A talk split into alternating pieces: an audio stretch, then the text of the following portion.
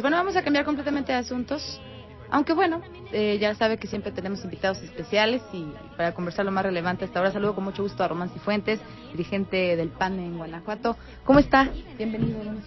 Hola Jennifer, muy bien, adiós, gracias. Aquí este sacando el trabajo, ya inmersos en un proceso electoral este que se inició el 7 de septiembre precisamente con la instalación del Consejo General del INE y aquí obviamente con la instalación del Consejo del IEC, del Instituto Estatal Electoral del Estado de Guanajuato, y pues ya con mucho ánimo, con mucha disposición para enfrentar este reto que va a implicar el proceso electoral 2021. Obviamente, eh, ¿qué sigue? Pues van a seguir instalando los, las comisiones municipales electorales, las comisiones distritales, los partidos, vamos a estar trabajando en nuestros procesos internos este, y eso es lo que estamos ahorita nosotros ocupándonos y con mucho ánimo, con mucho entusiasmo, pues para seguir dando una muy buena propuesta a los ciudadanos, para trabajar hoy en día que tanta falta hace precisamente trabajar por reconstruir este país, este México, con tantos problemas, y pues tenemos que hacer y dar lo mejor de nosotros mismos. Hablando de los procesos internos, ¿cómo va a ser el proceso del PAN? Porque el tema de los candidatos pues siempre es algo que llama mucho la atención. Además hay mucho, eh, ahí vamos, muchos retos entre ellos, por, ejemplo la paridad de género, eh, buscar el perfil adecuado porque las circunstancias que vivimos no son fáciles. Eh, ¿Qué se espera ahí en el PAN? No, mira, primero que nada, efectivamente, ahorita en el PAN hubo los que están en funciones, tanto diputados, alcaldes, este, regidores, síndicos este, y diputados locales, tuvieron que notificar al partido quienes desean este, continuar en el cargo, o sea, es decir, quienes la reelección. aspiran a una elección consecutiva o a la reelección. Sí, y quienes dicen, pues ya no, yo ya no aspiro a, continuar en el cargo, yo a lo mejor tengo otra pretensión. Entonces, déjame decirte que de los 19 diputados locales, pues prácticamente este, todos aspiran a, continuar en el cargo.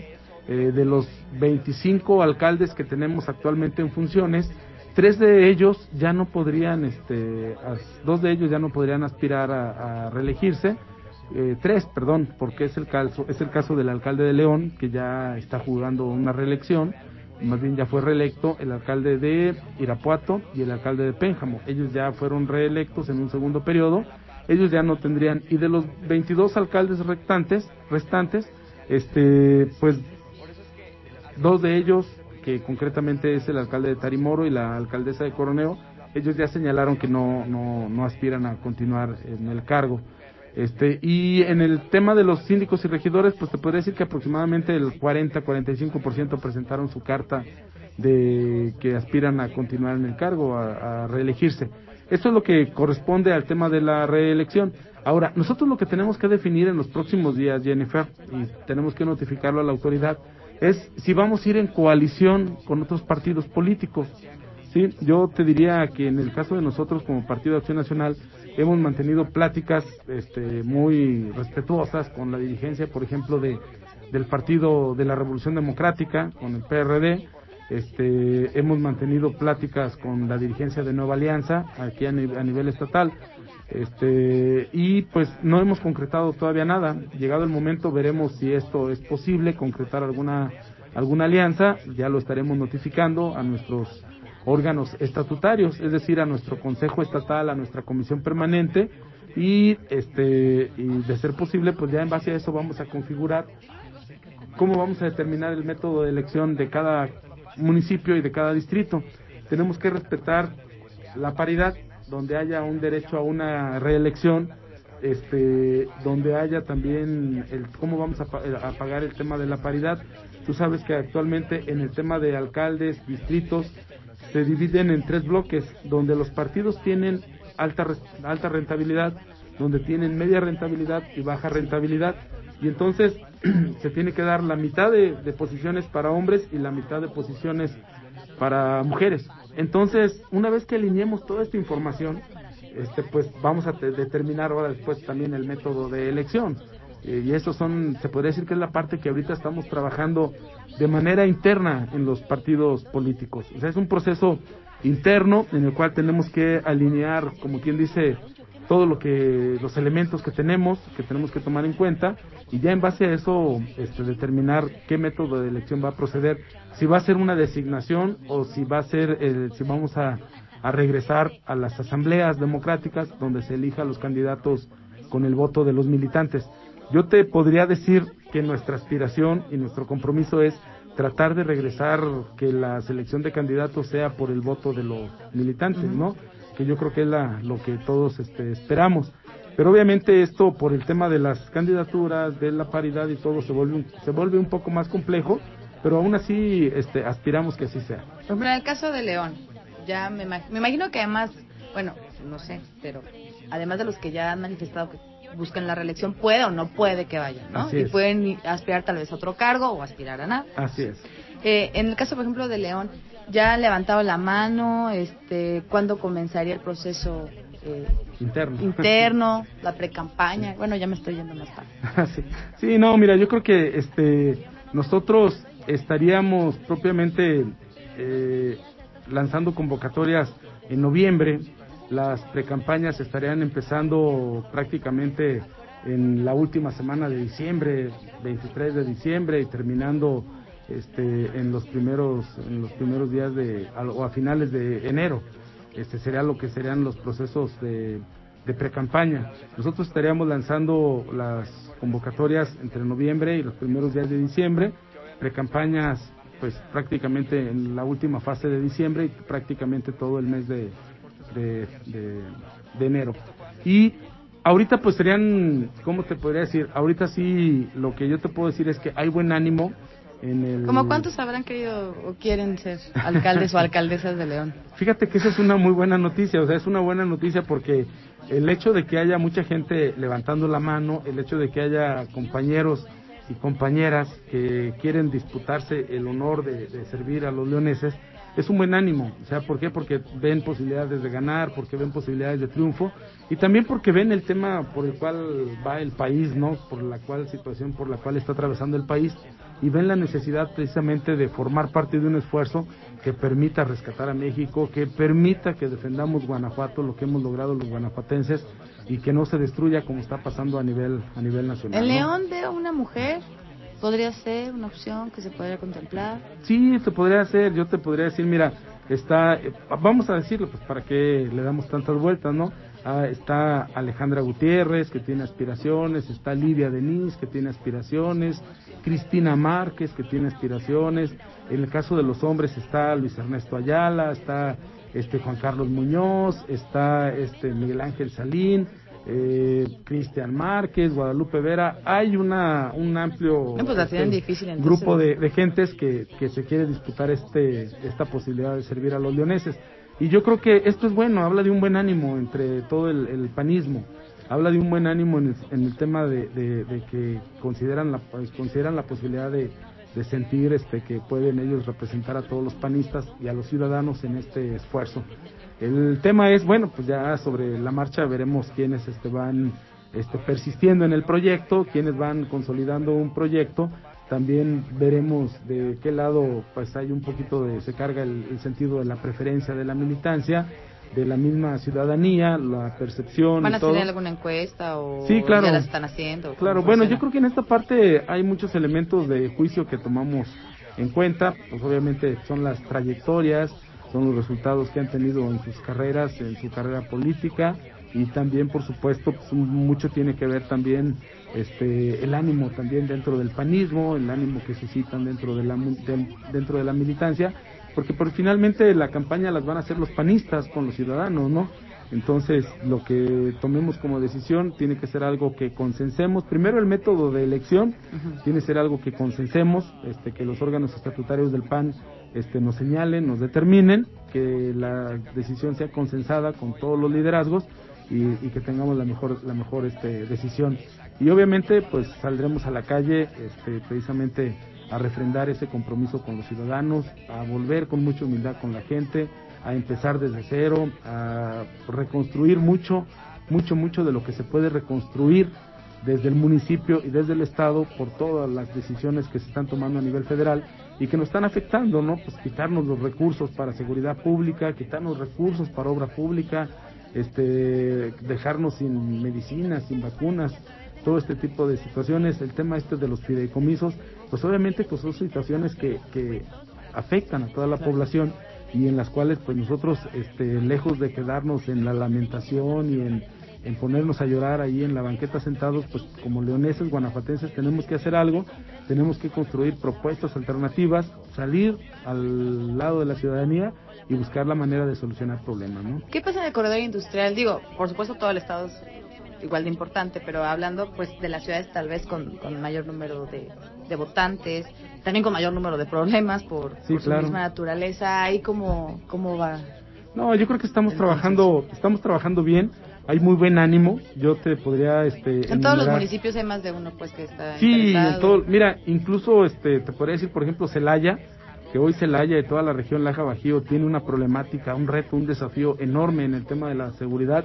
Yo creo que la gente este, ve el esfuerzo que está haciendo los gobiernos emanados del PAN precisamente por recobrar la seguridad, por recobrar la tranquilidad, que es un reto que tenemos y eh, en el Ahí se apostaría la reelección.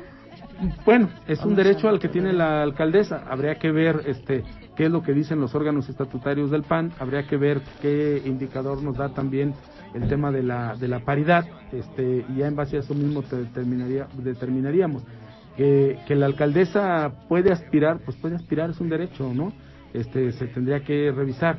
El tema es también veríamos cómo cómo bajo qué esquema recae precisamente ya tomar la decisión igual y el tema ya una vez que se haga el acomodo y el ajuste de, de los resultados y de los nombres, perdón, de la, del- de, por la cuestión de paridad, igual y puede ser un resultado diverso, igual se determina que a lo mejor el municipio va a corresponder que lo encabece, por ejemplo, un candidato hombre. Habría que esperar, ¿no? No, no podemos todavía precipitarnos. Son de las cosas que vamos a determinar con los órganos estatutarios, es decir, con el Consejo Estatal del PAN, con la Comisión Permanente, y ya en base a eso ya estaríamos tomando una decisión. Pero hasta ahorita la alcaldesa, pues claro que la alcaldesa tiene derecho a, a- a poner una carta, a decir que ella puede aspirar en un momento dado a la reelección. Obviamente ella lo, lo puede así manifestar, pero también es cierto que es una decisión que tenemos nosotros también acá desde la dirigencia con los órganos estatutarios determinar este qué, qué decisión va a corresponder a ella. ¿Qué pasa eh, hoy en Guanajuato de cara a las siguientes elecciones que sabemos que serán muy determinantes? Sobre todo, bueno, una cosa son las alcaldías o bueno, presidencias municipales, pero ¿qué sucede con el tema legislativo? Sobre todo porque este país hoy le adolece de no tener eh, en lo federal, por ejemplo, pues tal vez un contrapeso, un contrapeso suficiente, ¿no? Eh, eh, en ese sentido. ¿Cómo se va a trabajar desde Guanajuato? Guanajuato seguirá siendo una isla azul. Eh, ustedes hablando con otros dirigentes en otros estados, ¿qué les dicen? Eh, Bueno, ¿Qué- yo, qué yo- sucedería? no, yo creo que, que en lo que hemos platicado con otros dirigentes políticos, en lo que hemos platicado con dirigentes sociales, en lo que hemos platicado con muchos liderazgos, analistas y todo, por supuesto que ellos ven muy importante el fenómeno de Guanajuato. Ellos consideran que Guanajuato tiene que seguir siendo un referente de buen gobierno, de un gobierno que haga un contraste y que marque una, una diferencia. Mientras a nivel federal espantan a la inversión este, privada, en Guanajuato tenemos que dar certeza a la inversión privada para generar empleos. Mientras a nivel federal los hospitales se colapsan y no hay ni vacunas ni medicinas, en Guanajuato tenemos que seguir teniendo el mejor sistema de salud con, con medicinas, con vacunas, con los mejores resultados de atención. Este, mientras a nivel federal hay un, un esquema de abandono, de no dar apoyo, este, quitar recursos de Fortasec al Estado y a los municipios, el gobierno del Estado de Guanajuato tiene que acudir en apoyo y en auxilio de los municipios, darles recursos, porque la seguridad es un problema de Guanajuato muy serio y muy severo, ¿sí? Y no podemos escondernos y no podemos nada más quedarnos en la lamentación o en el echar culpas. Tenemos desde el Estado que proponer alternativas y que buscar soluciones. Y el Estado tiene que trabajar con los municipios. Nosotros, en esa parte, nosotros estamos del lado del ciudadano. O sea, nosotros, tratándose del tema de seguridad, nosotros también le pedimos al gobernador que hay que apretar el paso, que hay que cerrar filas, que hay que dar resultados en materia de seguridad. Ahí el sentir del partido no puede ser otro más que el estar del lado del ciudadano. Ahora, a nivel federal nos quitan recursos, nos eliminan el Fortasec, nos niegan apoyos, este, nos dan apoyos a cuentagotas y a destiempo, o no se da el apoyo en la medida y en las circunstancias que Guanajuato lo requiere, pues independientemente de eso el gobierno del estado tiene que coordinarse y tiene que trabajar con los municipios. ni tiene que buscar las mejores soluciones. Sí, esa es la otra realidad. Hay un problema de seguridad, sí, es muy grave, es muy severo, sí, pero un problema de seguridad de delincuencia organizada que se organizó desde el sexenio pasado, que se, que se generó por la corrupción de Pemex y el principal responsable de esta corrupción en Pemex es el señor Emilio Lozoya y hoy es un testigo protegido del gobierno federal y lo tienen ahí en su casa con todas las comodidades. Y también ha acusado a algunos panistas y algunos legisladores en ese sentido. ¿Qué cree que encuentren? Claro, nosotros lo hemos dicho, nosotros antes incluso de conocer ese video, nosotros antes incluso de eso, nosotros dijimos, el combate a la corrupción tiene que ser serio, tiene que ser frontal. No importa quién sea. Sin importar que caiga quien caiga, ¿sí? Sin importar que sea del partido que sea. Y nosotros lo señalamos, lo exigimos y lo, pedimos aún antes de conocer ese video. Y qué lástima que este gobierno federal esté traicionando a todos los mexicanos. Dijo que iba a combatir la corrupción y ya vemos que hay un combate selectivo, porque sí es muy bueno para hacer señalamientos y condenas desde la conferencia mañanera, pero ya vimos que cuando se trata de sus aliados, se trata de gente de cercana al presidente, amigos, familiares, pues ahí ya se le olvidó, se le olvidó su condena y su combate a la corrupción. Entonces, en esa parte, nosotros hemos dicho, el combate a la corrupción tiene que ser frontal, parejo, caiga quien caiga. Déjame decirte que la semana pasada yo tuve una reunión con los diputados locales del PAN y yo les dije que tenemos que dar golpes de autoridad moral. Es decir, tenemos que seguir fiscalizando las cuentas públicas, que es una responsabilidad de los diputados del Congreso del Estado. Y tienen que ser muy estrictos, sin importar que sean panistas, ¿sí? O sea, sean del partido que sea, tenemos que dar golpes de autoridad y tenemos que demostrar que somos congruentes. Si queremos un combate a la corrupción, transparencia, rendición de cuentas, tenemos que empezar incluso poniendo el mismo ejemplo y, y eso lo tenemos que hacer y no tenemos que hacer una aplicación de la ley o un combate selectivo. Ya ves lo que pasó a nivel federal con el señor Bartlett, ¿no?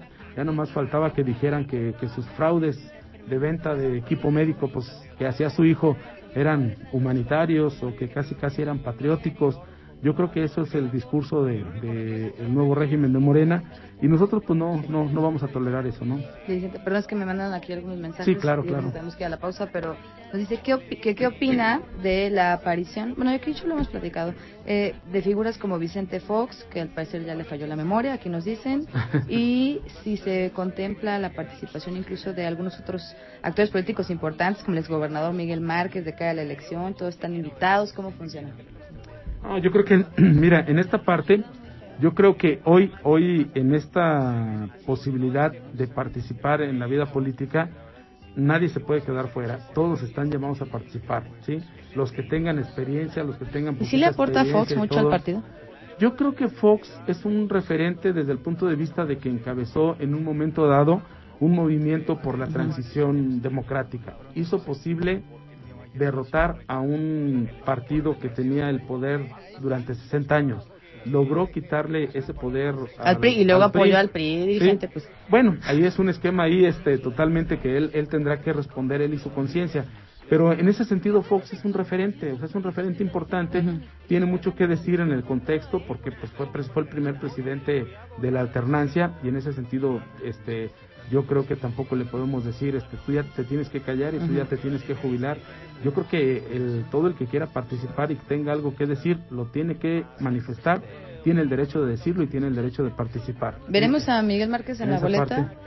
Yo creo que... Este, probablemente, no, no sé. Probablemente, probablemente. Yo creo que la apuesta es porque regresen cuadros del PAN también con mucha experiencia, pero el tema es que, a ver, lo que está pasando a nivel federal es que esta nueva mayoría este, monstruosa de Morena, que no sirve para hacer contrapeso, sino, sino que nada más sirve para estar cumpliendo los caprichos del presidente de la República, ya lo vimos cómo ha sido para imponer magistrados en la Suprema Corte, lo hemos visto para imponer este consejeros a modo en el INE, lo hemos visto como para imponerle un presupuesto totalmente contrario a los intereses de los mexicanos. Para eso ha servido esa mayoría de Morena. Esa mayoría de Morena es un poder legislativo postrado, postrado, sumiso y totalmente vergonzoso. ¿Por qué? Porque no está defendiendo los intereses de los mexicanos. Está apoyando los caprichos del presidente de la República, un presidente que regresó a la figura del presidencialismo, del centralismo y el autoritarismo. ante esta situación, ¿qué es lo que tenemos que hacer, Jennifer? O sea, tenemos que convocar a todos los mexicanos, liderazgos valiosos, activos, que puedan aportar algo y en ese sentido las puertas tienen que estar abiertas. Yo creo que esto es de participación y en ese sentido por eso el PAN apuesta apuesta a incluir a personas también con experiencia. Así es, dirigente. Pues le agradecemos mucho, le agradecemos mucho su presencia aquí. Esto apenas comienza. Nos, vamos a, eh, nos tenemos que despedir ya, pero seguramente en este proceso vamos a platicar muchas veces. Esté siempre bienvenido aquí. Jennifer, te lo agradezco muchísimo, de verdad me gusta mucho venir aquí a platicar contigo con esta amplitud y con esta característica de las preguntas claras, directas y precisas, porque así debe ser, yo creo que así nos tenemos que comunicar con los ciudadanos. Yo creo que hoy, hoy en día, en este proceso electoral, hay muchas cosas en juego y precisamente nos corresponde precisamente hacer la mejor valoración, que la ciudadanía tenga la mayor información. Juntos hemos logrado mucho, es mucho lo que está en juego. Hoy vemos lo que pasa a nivel federal. Obviamente también en Guanajuato tenemos problemas, pero también tenemos la disposición para salir adelante. Hemos avanzado mucho, hemos construido mucho, Guanajuato ha cambiado mucho y podemos seguir haciéndolo. Y hoy, hoy lo más importante también es rescatar a México. Muchísimas gracias. Gracias, Román. Muchas gracias, Jennifer. Nos vamos a la pausa comercial y regresamos con más. que sé que estamos juntos en la distancia, juntos y en línea.